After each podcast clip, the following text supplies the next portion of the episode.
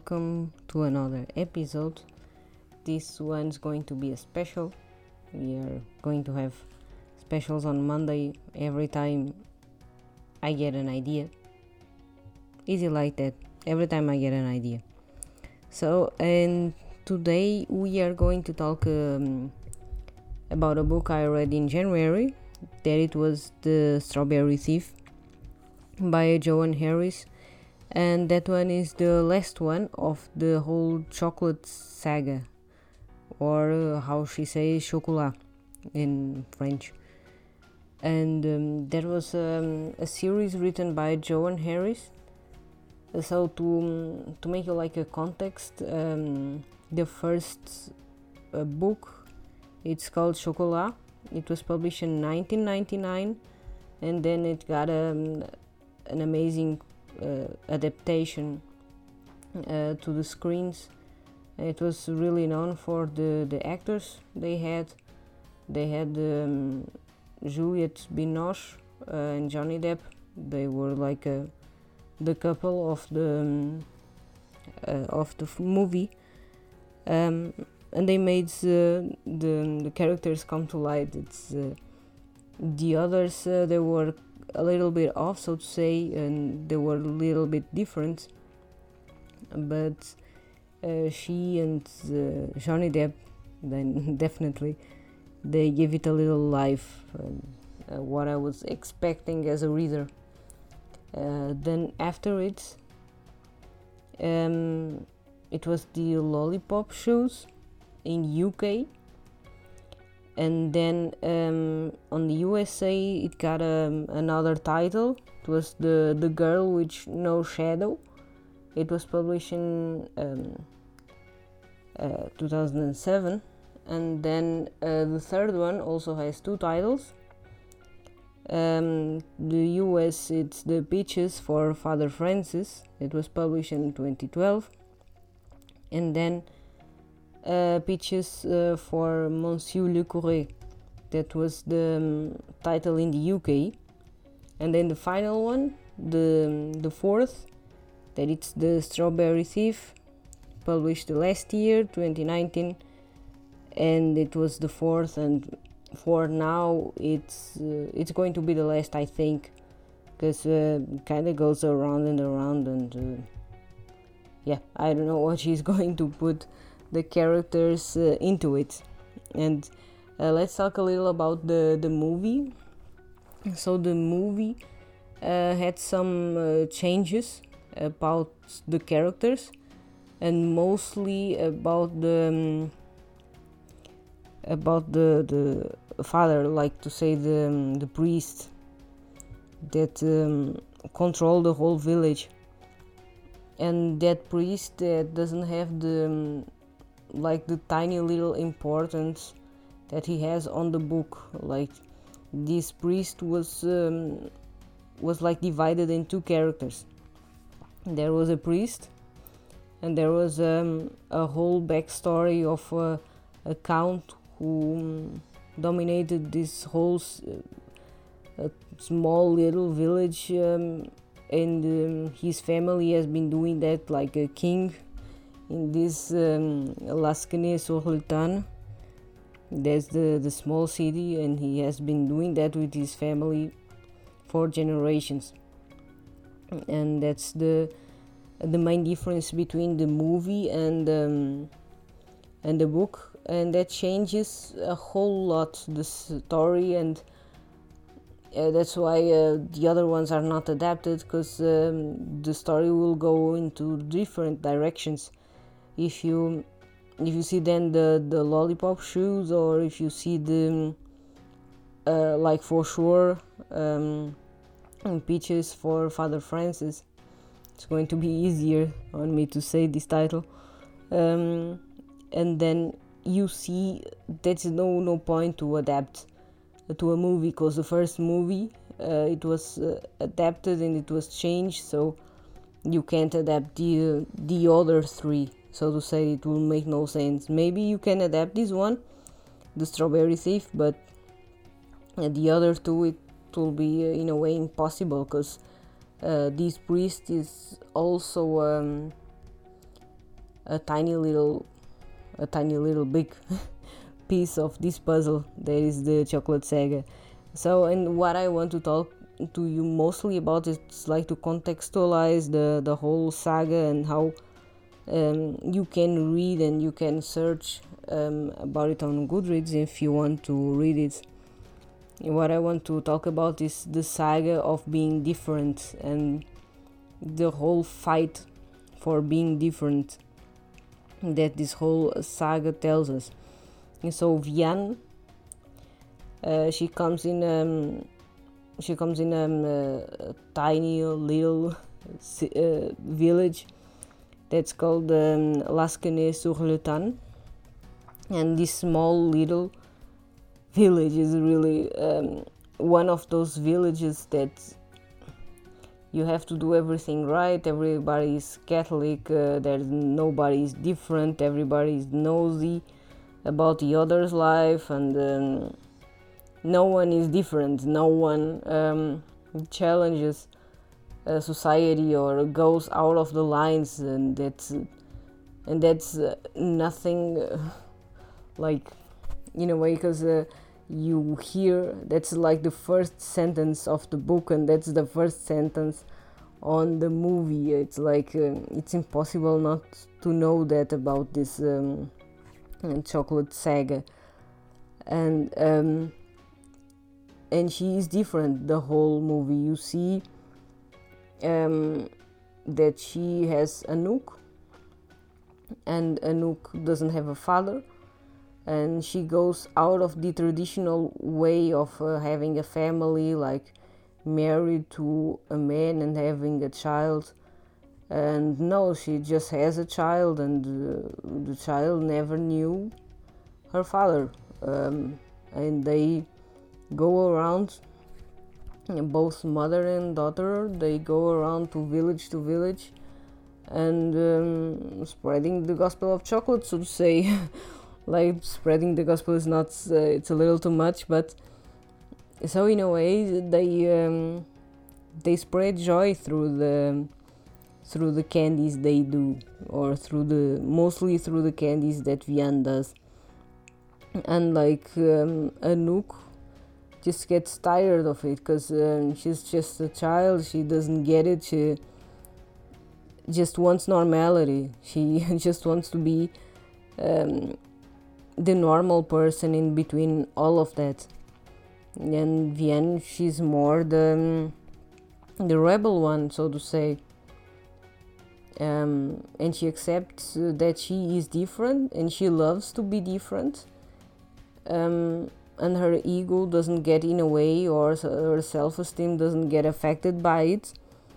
Um, and she goes and then she always tries to calm down her daughter, so to say, but um, it's like if you are different, you are, and that's it. It's it doesn't mean that uh, if your mother is different, then you're going to be, or the opposite. If your mother is normal, and then you you can't be different, you have also to be a a, a normal person like everybody else, and that's not the the whole truth of it. Everybody is everybody, independent of his of their parents, her, his parents. Um, so that's the whole um, chocolate. He opens the doors of um, being different and being different in this whole traditional world. That's one thing that I loved about this series and um, that touched me a lot because um, I I don't don't like to, to fit in in this whole uh, life with the picket fence with a bunch of kids and all that. I I do my thing and that's it. If one day I want to do something else, I'll do and that's it. I I have nothing to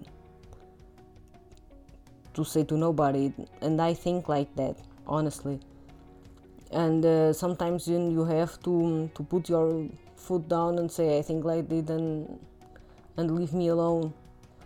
And uh, sometimes you say you have to say that to your family you have to say that to your neighbors you have to say that at your work and everybody around you and you have like to calm down everybody so to say when you don't need to.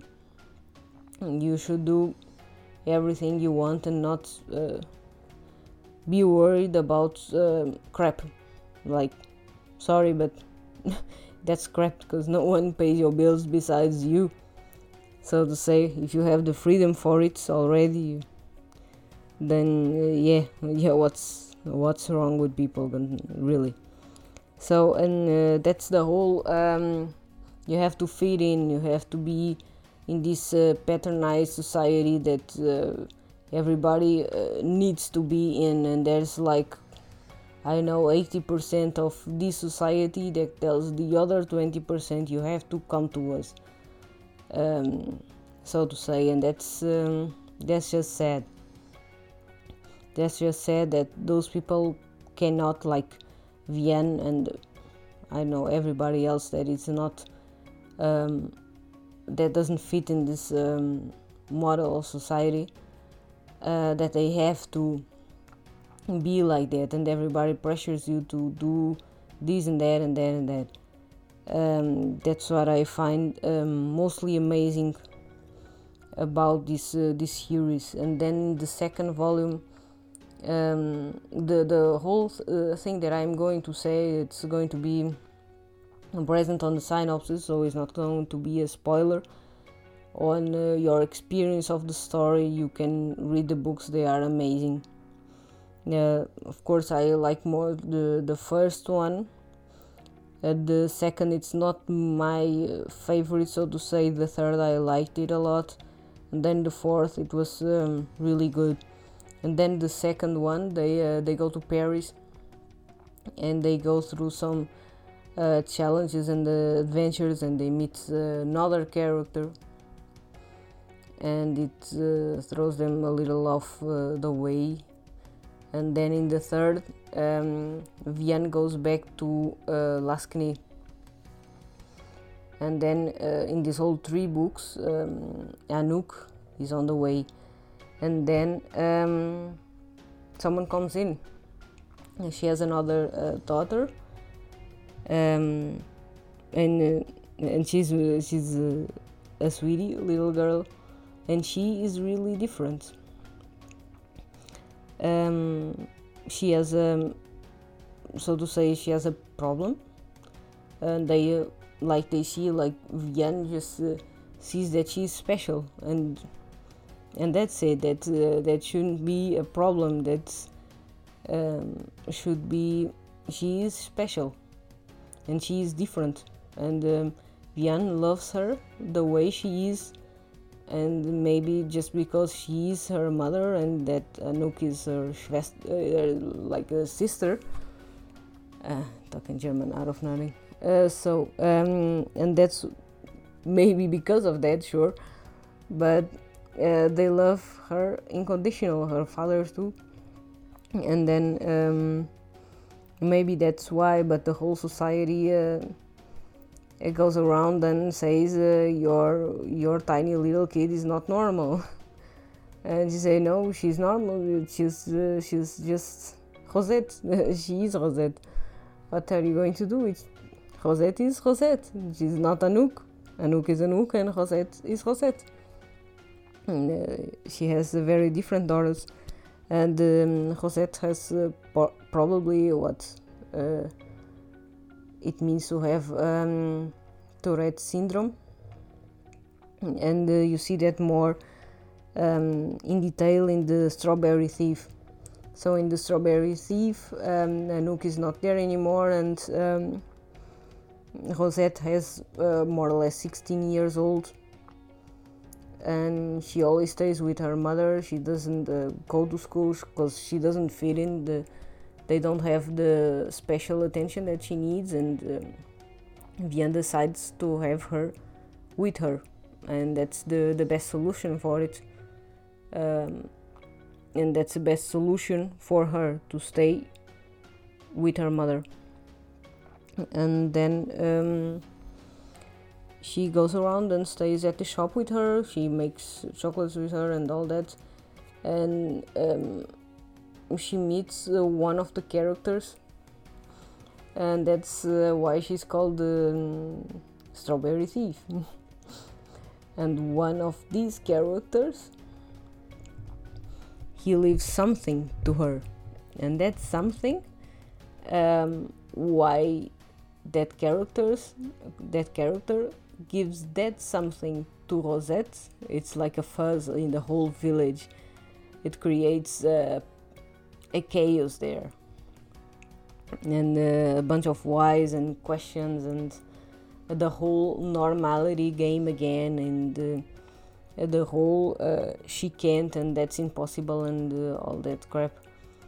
And um, Rosette she deserves the the prize of the being different kind of girl and being the most special thing in the universe so to say.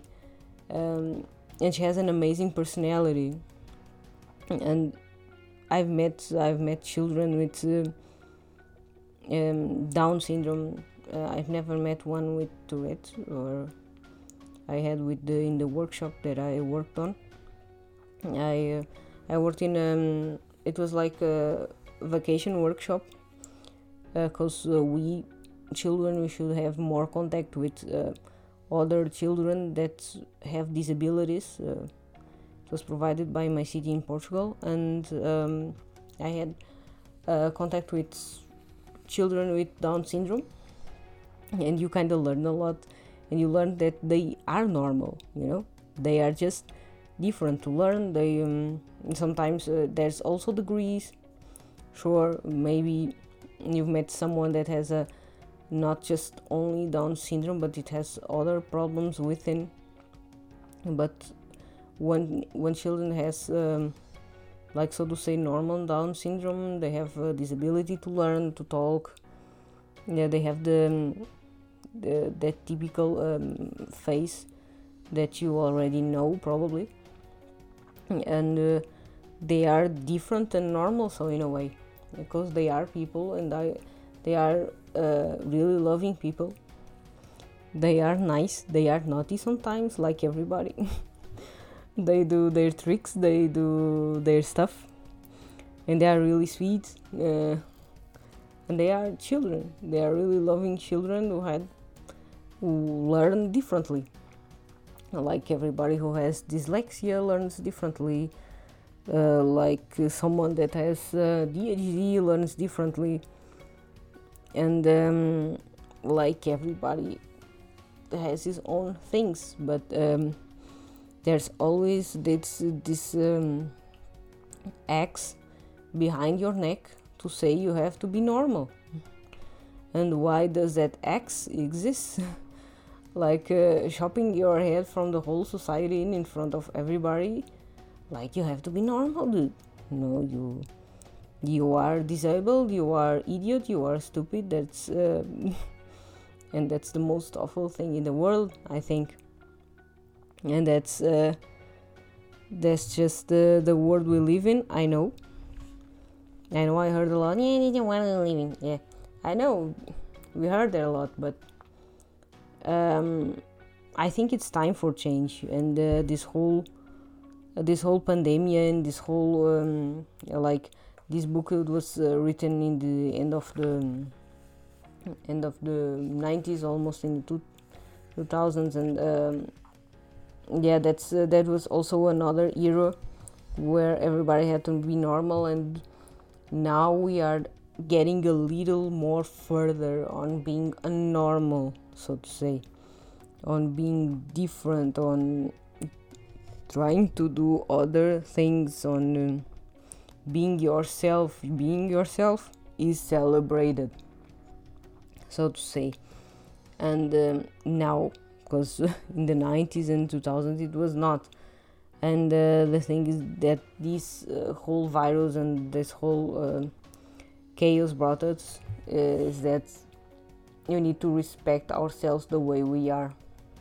And we need to respect and be together the way we are and being united as we are.